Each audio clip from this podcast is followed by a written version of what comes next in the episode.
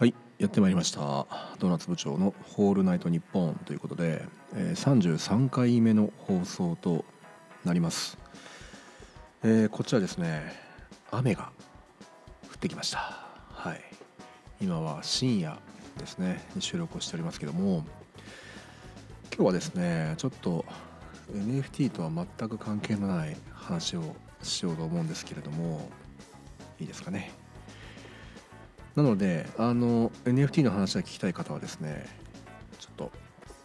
戻っていただいてえあの自分がフォローされている、え別の方のチャンネルをね聞いていただければと思います。今日はですね私が好きなテレビドラマ「え王様のレストラン」についてちょっと話そうかなと思っています。早速じゃ本編の方参りましょうか。どうぞ。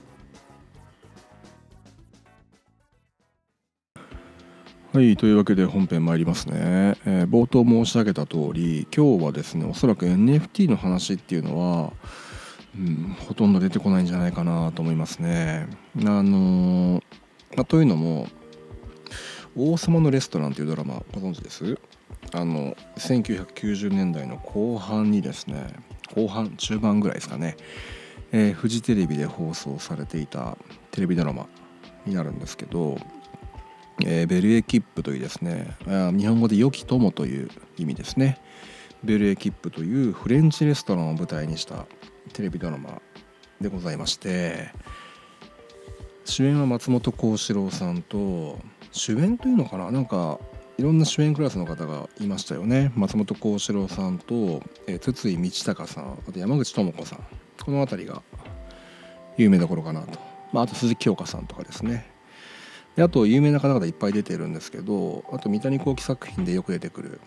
いわゆるあの三谷劇団の方たちですよね。があのたくさん出てきてで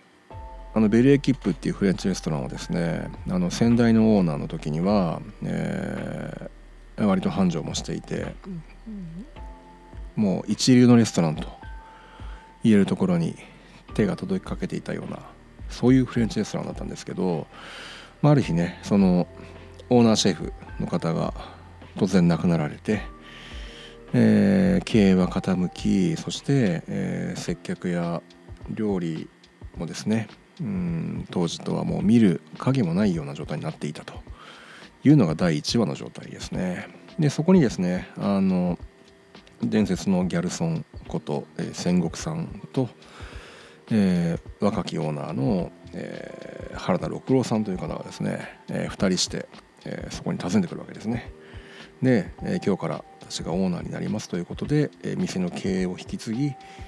立て直していくとそして、え、一流のレストランに近づけていくためのいろんな苦労だったりとか、トラブルといったものを描いた作品になっているというのが王様のレストランの、まあ、ものすごいざっくりとしたあらすじですね。はいで、まあ、この作品ですね私は非常に大好きであの古畑任三郎と刑事コロンボとこれですねはもう本当にどうでしょうね映像を見なくてもあの音声だけであのもう全然十分楽しめるそして映像もこうリンクして出てくるようなそういう域にまで達してしまった作品っていうのがこれらですね。はい、そのうちの一つということで。えー、っと今だと FOD ですかね。でしか見れないのかなと思うんですけどあのフジテレビのオンデマンドサービスですね。ではまだ見れると思いますけど。で今思うと結構非常に変わったドラマであ脚本はですね三谷幸喜ですね。先ほど言ったかな。はい。で今思うとものすごい変わっているドラマだなと思うのがあの舞台がねフレンチレストランということであのもうねそのレストランしか出てこないんですよ。あのいや普通ね今の現代ドラマで言うとレストランを舞台にした、えー、そういうドラマですってなると大体ねそのレストランが、えー、閉店になって例えばですよシェフとそのパティシエの誰かとかシェフとオーナーとか2人してこうね並んで歩いてくるシーンとかもうよく見るじゃないですか要はそのお店の外の話っていうのが必ず絡んできますよね。なんですけどこの王様のレストランに関して言うと本当にあのフレンチレストランの中の風景しか出てこないんですよね。たまにあの冒頭でね外観が出てきたりとかしますけどそのお店の外で彼らがどういう生活をしている要は店員さんがどういう生活をしているのかとかそのどんな人間関係なのかっていうのはその映像としてはほとんど描かれないいや全く描かれないんですよね。その彼らの会話の中でそれが全て成立していてあの出てくるシーンっていうのは全てフレンチレストランだけどだからもう本当にあの舞台を見てるような感じですよね。舞台演劇ですね。あの舞台のあのねワンカットというかあの舞台で全てを表現しなさいというのが舞台演劇じゃないですか。だから舞台演劇をねこうテレビドラマに持ち込んだようなそういう変わった表現をされてるなというのは感じますね。はい。でそのどうでしょうね。最初に見たのが中学生の頃だと思うんですけどあの最終回でちょっとね一つ引っかかることが1個あって何何かっていうとですねその主人公のシェフの役をですね山口智子さんが演じられている磯野静香という名前のシェフなんですけど、えー、このシェフがえっ、ー、とですね橋幸夫が大好きなんですね。あのあのアイドル元アイドルの橋幸夫ですね。で橋幸夫のですね CD をもう常にこうウォークマンであの聴いてるようなそういう人物なんですよ、ええ。私の心の支えだと公言するぐらいのそれぐらい橋幸夫が大好きという役なんですね。でドラマの最終回でその橋幸夫はですね本人役で登場するわけですね。あのお店に来るわけですよお客さんとして、はい、で当然お店のスタッフは「橋幸夫来たぞ」と。こう湧き立つわけですよね。でもう挨拶行ってこいよみたいな話になって。えー、っとこの磯野静香というシェフがですねその橋幸夫が座っているテーブルに挨拶に行くわけですね。はい、で10センチぐらい顔を近づけてじーっと見つめてですね偽物だと本人じゃないあなの橋さんじゃないということで大変お怒りになるというシーンがあるんですけどいやこれね私はその中当時中学生の時に見た見てその後も何回か見て思ったのはいや本人じゃんっていうふうに思うわけですね。でそのなんでねその橋幸を心の支えだと言っているような人がなぜその本人明らかに本人の橋幸を見て偽物だと言って言うのかっていうのが非常に疑問に思ってたんですけどまずそのえっと、一応本人役で来ているという設定なのであれがじゃあご本人だという前提で話しますけどこれについて、えー、こうなんじゃないかなと思うことがあるのでちょっとここで私なりの説を伝えておきますね。この磯野静香というシェフはですよえっ、とフランス・パリのですね有名なフレンチ店があるわけです。でそこに、えお客さんとして3年間通い続けて、えー、サーモンの臓物パイっていうあの料理があるんですけどその,、えーと、そのサーモンの臓物パイを3年間客として通い続けたことでこう見事に再現できるまでになってるわけですね彼女は。ここが大事なんですよ。で橋幸夫もあのですね橋幸夫はこうすごい若い頃のジャケットなんですよねあの CD がね。でその CD をうんとそんな何でしょうね説明はないんですけど多分ですよこのサーモンの臓物パイを覚えたのと同じように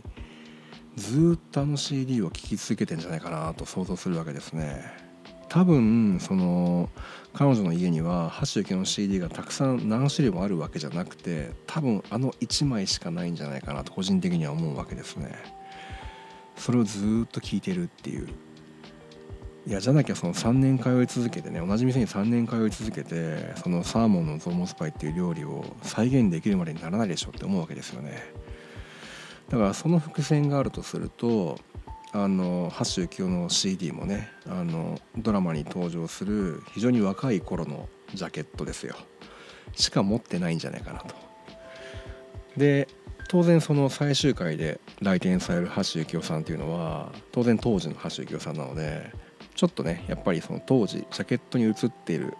姿とはやっぱ違うわけですよ。はい。年相応になってらっしゃるので。でその彼女にとっての橋幸はあの若い頃のジャケットのままであると。で今の橋幸が来ました。偽物だろうとなるわけですね。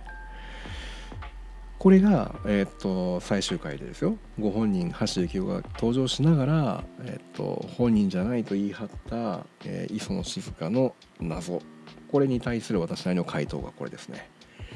はい。これちょっと皆さんのご意見もぜひ伺ってみたいんですけどね。どうなんでしょうね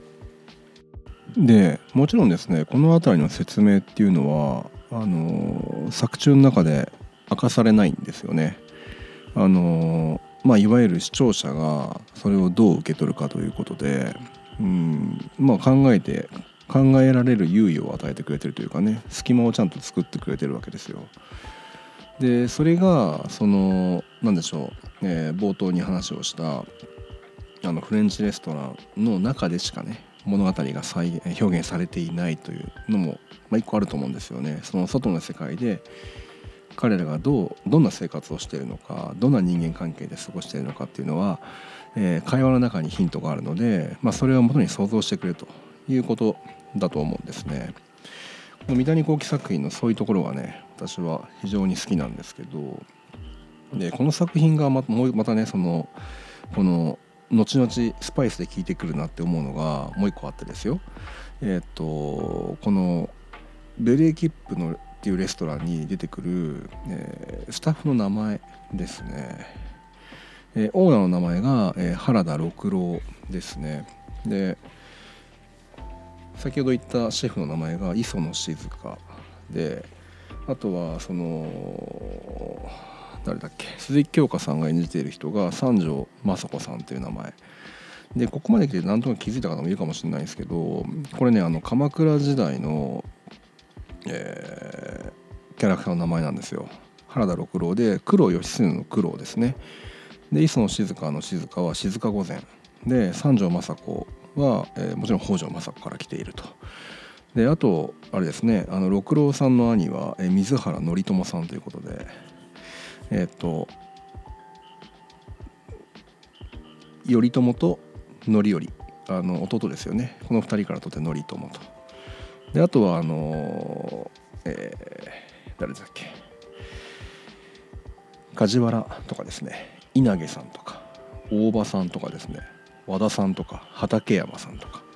もう分かりますよね。梶原景時、えー、大場景義とか。和田義盛畠山重忠とでまあ一人あのリビビエっていう人がいるんですけどこれがねあの鎌倉時代に DBBA っていう人がいたかどうかちょっと分かんないのであれなんですけど多分違うだろうなと、まあ、ただほぼですねメインキャラクターの名前が、まあ、当時鎌倉幕府創世紀のメンバーの名前と一致していると。いうことなんですよね。で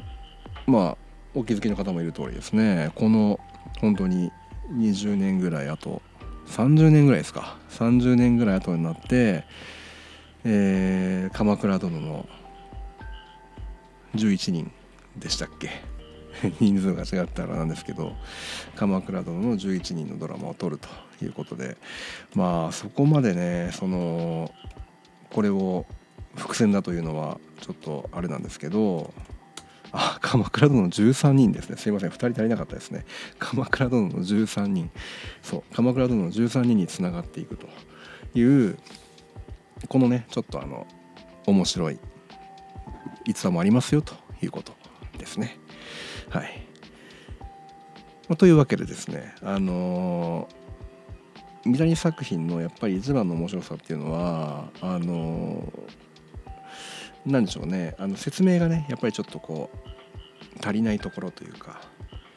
足りないって言い方はおかしいですね。あの意図的にやってらっしゃると思うのであの銃のことを伝えようとする時に銃説明するのは野暮であると、まあ、そういうところがやっぱり一番共感するとこでございますし私自身もねあのそこが一番面白いかなと思いますよね。あのー、何でしょうね説明が足りないとか説明されていない作中で出てこない部分についてはこちらが想像できる楽しみが残るわけですよね。でそれに対して、えー、じゃあ制作者はどういう制作者の意図は果たしてどういうものだったんだろうかっていう想像もするわけですよね。でそこがやっぱりこうなんでしょうね作り手と受け手のこうコミュニケーションというかそこが何回見ても飽きないところかなと私は思うんですけどどうでしょうね。でこれがもうどうでしょう？あの今の NFT とかあの部長のね私で言うと部長のアートワークやストーリーの設定や、えー、制作にですね何かしら生きてる部分があるのかなと思ったりもするんですけどもうちょっとねこうしっかり説明しなさいと言われることも たまにあるんですけどまあそれはそれでねあの受け手の方がどう想像するかというところも、まあ、そういうところも含めて、えー、部長の面白いところだと思いますので引き続きねその説明がちょっと足りないようなスタイルっていうのは、まあ、継続していきたいなと思うわけなんですけどまあということであのこのですね話を聞いて、まあ、どれだけ伝わるか分かんないんですけどちょっと面白そうだなと思った方そしてまだ見てない方はですね一度見て見てもらうとこの面白さというか私が言っていることが分かるかなと思いますね。はい、というわけで今日はですねあの NFT とは、まあ、後半ちょっと無理やりね NFT の話に持っていった節はありますけどもほぼ NFT と関係のないえー、私が好きなドラマ「王様のレストラン」についてという話題でお送りいたしました。はい、最後まで、えー、聞いていただいた方本当にありがとうございます。すいません。はい、ということで